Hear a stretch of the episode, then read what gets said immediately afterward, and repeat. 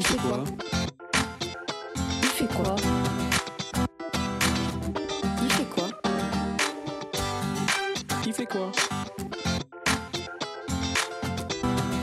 Il fait quoi Bonjour à tous. C'est un plaisir de vous retrouver pour l'émission Il fait quoi du mois d'octobre. Il fait quoi C'est le magazine radiophonique de l'Institut français de l'éducation qu'on appelle aussi l'IFE. Dans ce numéro, nous avons sélectionné pour vous trois sujets. Pour commencer, on part en Amérique du Sud avec Marie-Odile Mersandoz, qui nous parlera de la formation de formateurs en Guyane dans la rubrique C'est quoi le problème? Une chronique ressource un peu particulière aujourd'hui. Aristide Criquet, le coordonnateur du réseau des Léa, va nous présenter le catalogue des lieux d'éducation associés à l'IFE. Enfin, on en parle beaucoup ces derniers mois, les neurosciences fascinent autant qu'elles interrogent. Dans l'IFE Veille, Catherine Réverdy reviendra sur cet objet très médiatique et sur les potentialités qu'il offre pour la recherche en éducation. On commence tout de suite avec C'est quoi le problème?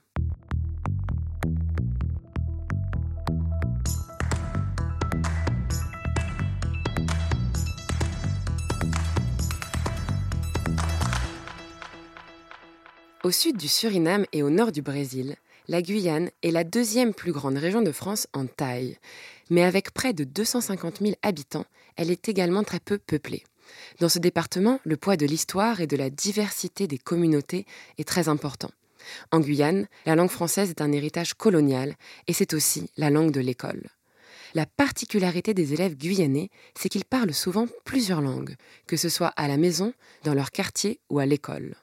Une autre particularité territoriale cette fois, c'est la question de l'éloignement et de l'isolement de certains sites qui peuvent compliquer, voire empêcher, la scolarisation, surtout pour les tout petits. Des enjeux spécifiques donc, mais sur des questions générales d'éducation, la Guyane se rapproche aussi d'autres académies, comme celle de Créteil, puisque tous les établissements du département sont en réseau d'éducation prioritaire. Pour répondre aux enjeux de l'enseignement en Guyane, le centre Alain Savary de l'IFE, avec la collaboration du laboratoire ICAR, travaille en projet avec des formateurs guyanais. Et c'est tout le sujet de notre chronique. Pour en parler, je suis avec Marie-Odile Mersandoz. Marie-Odile, bonjour. Bonjour. Alors, vous êtes chargée d'études au Centre Alain Savary de l'IFE et vous connaissez particulièrement la question de la formation en Guyane, où vous allez plusieurs fois par an. Alors, pour commencer, est-ce que vous pouvez nous présenter la situation générale de la Guyane? Quels sont les enjeux spécifiques liés à l'histoire, à la géographie, aux langues? Oui, bien sûr, plusieurs paramètres entrent en ligne de compte pour définir les conditions de scolarité très disparates des élèves de Guyane.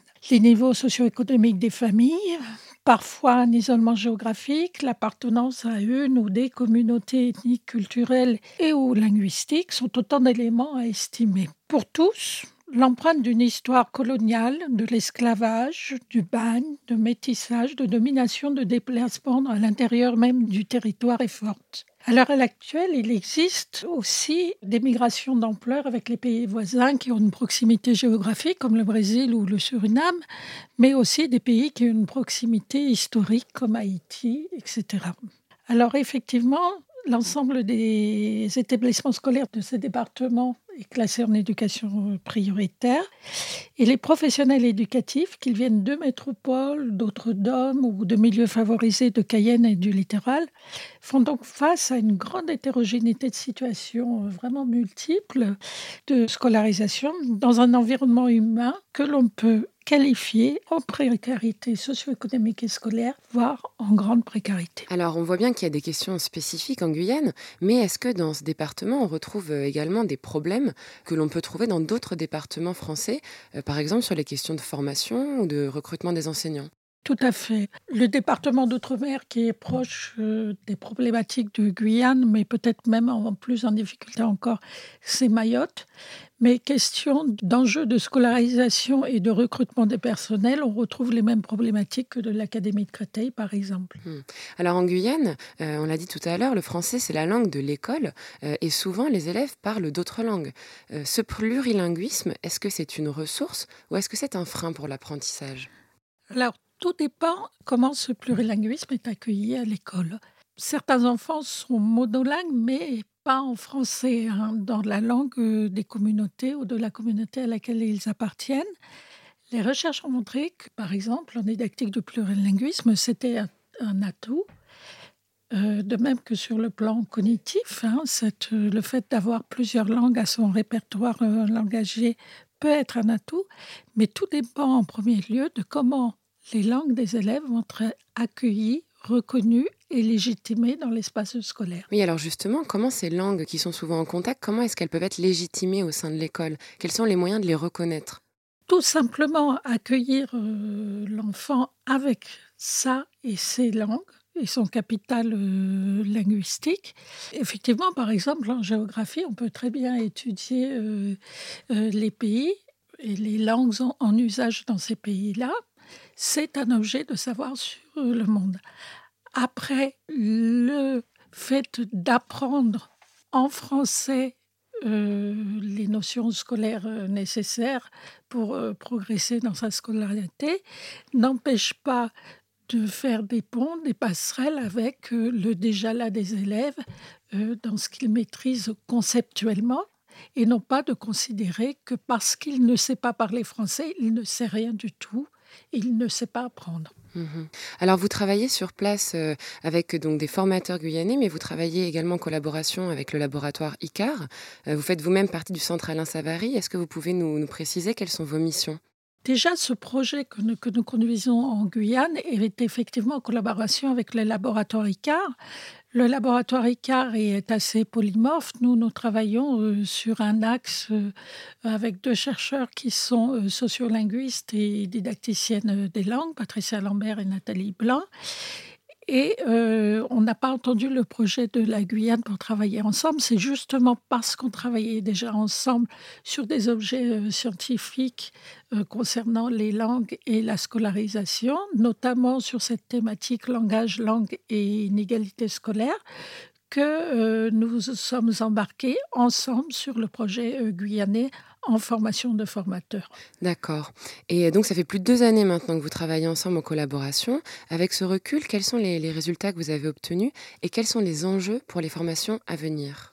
Alors, les résultats, bon, ça serait plutôt aux, formateurs qui ont suivi euh, le travail euh, que nous avons mené avec eux de, de répondre. C'est notoire qu'effectivement, ils ont eu ils sont rentrés dans des processus de formation, ils le disent eux-mêmes, et que maintenant, ils n'abordent plus la formation de la même manière.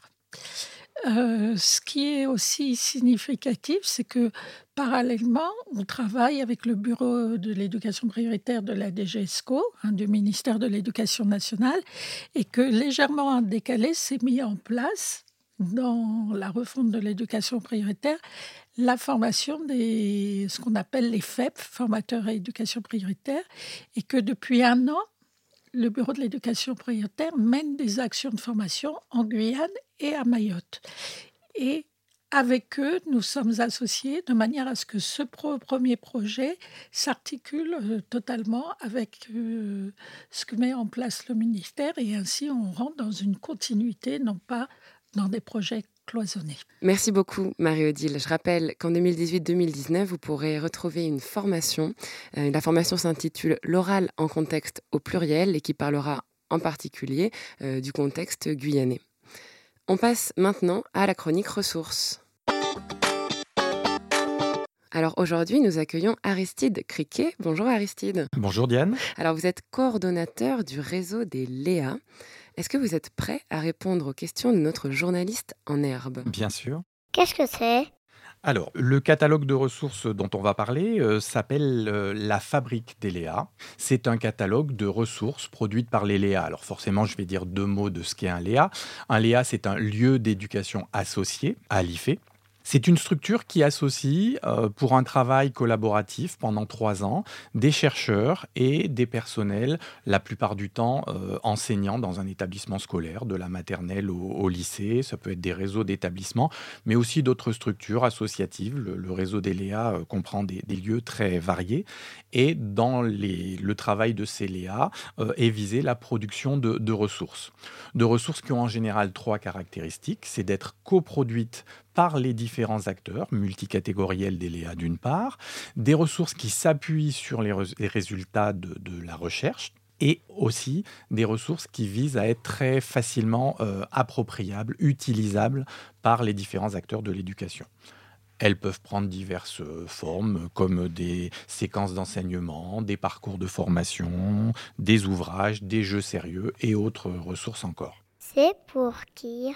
Eh bien, ce catalogue est euh, prévu pour l'ensemble des acteurs de l'éducation qui pourront être intéressés, puisque comme on l'a vu, les ressources sont produites par euh, l'association de différents acteurs. Eh bien, là aussi, les usagers sont aussi bien les enseignants que des chercheurs, que des formateurs et autres euh, personnels, membres d'associations liées à l'éducation, ou encore nos partenaires institutionnels issus des ministères dans une visée de diffusion de ces ressources. Comment ça marche?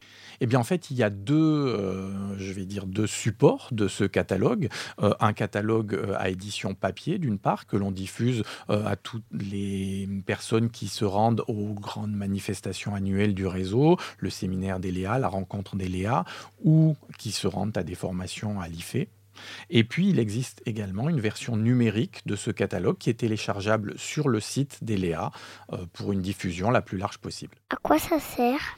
Eh bien justement, euh, ces ressources étant très diverses, elles prennent également diverses formes et elles sont hébergées dans des lieux très variés sur différents sites propres au Léa, propres aux laboratoires de recherche avec lesquels elles sont produites. Et le catalogue vise donc à les rassembler de façon à donner aux acteurs une, visée un peu générale, de, un recensement de ces ressources et une visée un peu générale sans devoir aller les chercher euh, dans les différents lieux où elles, où elles existent. D'où ça vient? Eh bien, la naissance de ce catalogue date de 2016 dans sa première édition. C'est un catalogue qui vise à un recensement annuel des, ressources abouties et qui répond au souci du réseau de diffuser ces ressources. Le réseau, depuis 2011 où il existe, a déjà produit un très grand nombre de ressources et des ressources de qualité dont euh, l'équipe de pilotage s'est aperçue qu'elle manquait peut-être un peu de, visibilité.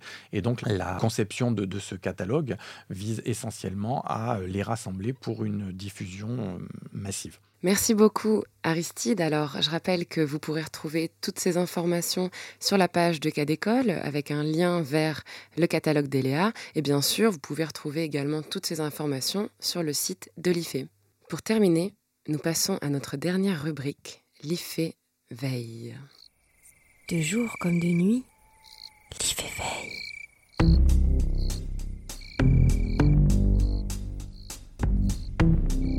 Aujourd'hui, nous allons plonger dans un dossier de veille de l'IFE, rédigé par Catherine Reverdy et Marie Gossel, chargées d'études et de recherche au service veille et analyse à l'Institut français de l'éducation.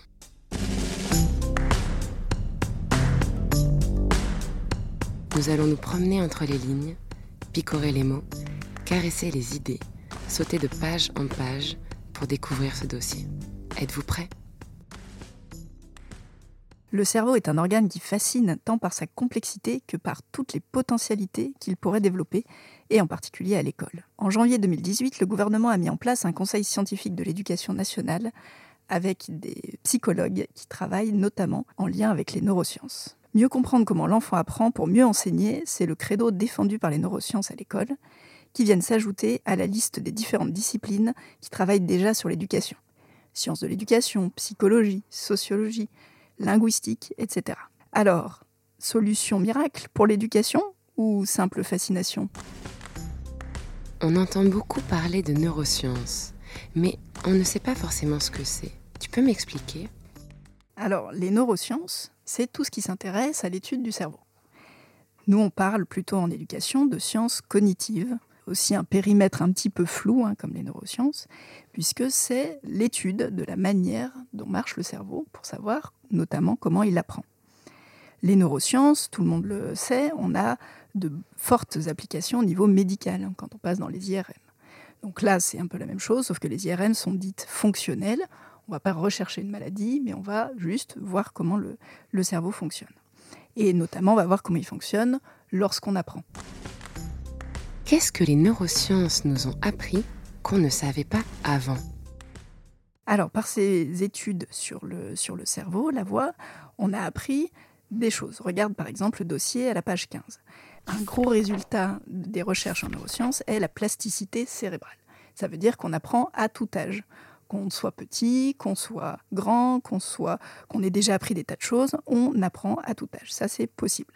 Donc ça, c'est un fort principe qui rejoint ce que des pédagogues ont appelé depuis longtemps le principe d'éducabilité. Ça veut dire qu'il n'y a pas euh, d'élève qui soit irrémédiablement en échec. On peut forcément apprendre.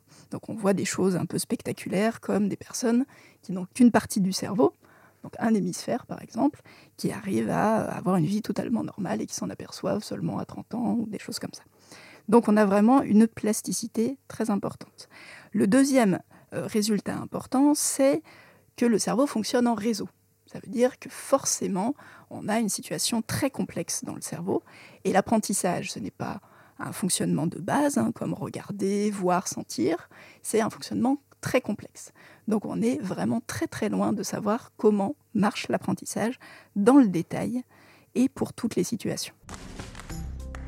Mais dis-moi Catherine, est-ce qu'on peut étudier le cerveau d'un élève en laboratoire comme on étudie des cobayes? Et non, ça c'est une question un peu, euh, un peu importante. On ne peut pas, on imagine bien, mettre des IRM dans les classes. C'est pas possible, puisqu'on voit tout de suite les problèmes que ça, que ça pose. Les IRM, on peut mettre des, des enfants dedans à partir d'un certain âge, puisque voilà, sinon c'est un peu compliqué pour eux. Ça fait beaucoup de bruit, c'est un espace clos, etc. Donc à partir de 7-8 ans à peu près, on peut mettre des élèves dans des IRM pour essayer de voir ce qui se passe dans le cerveau quand ils font par exemple une opération de base. Est-ce que, donc euh, un exemple pris dans, un laboratoire lyonnais, est-ce qu'on, euh, quand un élève veut faire une opération, est-ce qu'il fait 10 plus 1 plus 1 comme s'il avançait sur une ligne mentale, ou est-ce qu'il fait directement 10 plus 2 pour arriver à 12 Donc ça, c'est une question, par exemple, à laquelle s'intéressent euh, les neuroscientifiques. Donc avec ces, questions-là, on voit qu'on est forcément dans un laboratoire et on n'est pas dans la salle de classe. Après, ça apporte des résultats euh, aux enseignants pour savoir quoi mettre en place comme séquence d'enseignement pour apprendre les, les opérations et savoir les possibilités des différents enfants. Il paraît que les neurosciences alimentent des neuromythes. Qu'est-ce que c'est? Alors les neuromythes font partie de ce qu'on appelle la neuromythologie, hein, carrément. Donc ce sont des idées fausses qui proviennent d'éléments vrais, c'est-à-dire de résultats de neurosciences. Donc on peut en voir quelques exemples dans les encadrés qui sont dans le dossier de veille. Par exemple, les styles d'apprentissage. On voit un résultat de recherche vrai, c'est que le cerveau fonctionne en réseau. Et une idée fausse qui sort de ce résultat vrai, c'est que du coup, on va devoir favoriser un style d'apprentissage, hein, c'est-à-dire, par exemple, on est plus auditif ou plus visuel ou plus kinesthésique, etc. Donc, si jamais on catégorise les élèves avec leur style d'apprentissage préféré, et ben du coup, on perd les, euh, les différentes manières d'apprendre. Et on voit que ça sert à rien de se focaliser sur une seule manière, puisque le cerveau fonctionne en réseau, donc il va devoir utiliser les différentes manières euh, d'apprendre. Donc, on arrive à des, des, situations où on peut stigmatiser les élèves en disant Bah non, toi, je te donne rien du tout à, à lire parce que je te donne que des choses à écouter parce que tu as un style d'apprentissage auditif. Donc, ça, ce sont des dérives qui sont dénoncées notamment par le comité d'éthique pour euh, les résultats des, des neurosciences. Et pour aller plus loin, retrouvez le dossier de veille dans son intégralité sur le site de l'IFE en cherchant le numéro 86. Nous passons maintenant à l'agenda avec Florence Sauvebois. Bonjour Florence. Bonjour Diane. Alors que se passe-t-il à l'IFE dans les semaines à venir? Alors comme d'habitude, Diane, des séminaires, des formations, des rencontres nationales et internationales vont se succéder dans les locaux de l'IFE à l'ENS de Lyon.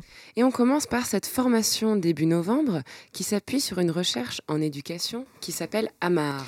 Oui, AMAR pour activité de mémorisation, d'approfondissement et de raisonnement réflexif des élèves. Alors si vous voulez comprendre comment il est possible d'amener les élèves à mémoriser sur du long terme et pas simplement sur le devoir du lendemain, rendez-vous le 6 novembre à l'IFE. Alors les jours suivants, c'est une rencontre internationale euh, qui aura lieu. Oui, l'IFE organise les 8 et 9 novembre 2018 un séminaire du CIDRE. Alors le CIDRE, c'est un consortium des institutions pour le développement et la recherche en éducation en Europe. Pendant deux jours, ces experts européens vont échanger sur les nouveaux espaces d'apprentissage. Et on reste à l'international avec le séminaire Next Lab. Oui, Diane. L'IFE est l'un des partenaires du projet européen Horizon 2020 Next Lab. Sa participation implique entre autres le pilotage du centre d'expertise français de ce projet européen, qui a pour objectif de promouvoir l'apprentissage par investigation dans l'enseignement des sciences, avec des laboratoires virtuels qui sont en ligne. Et ça se passe à l'IFE les 18 et 19 novembre. Et on termine sur le mois de novembre avec une question. Comment les compétences des étudiants sont-elles prises en compte dans les programmes du supérieur? C'est le sujet de la formation qui aura lieu les 19 et 20 novembre. C'est la fin de cette émission. Merci à tous. À la technique aujourd'hui, Sébastien Boudin. Vous pouvez retrouver toutes les informations sur les sujets abordés dans cette émission sur le site de notre web radio Cas d'école à l'adresse suivante ife.ens-lyon.fr slash. En attendant la prochaine émission, n'hésitez pas à liker notre page Facebook, à nous suivre sur Twitter et bien sûr à réécouter nos émissions sur le site Cas d'école. À très vite!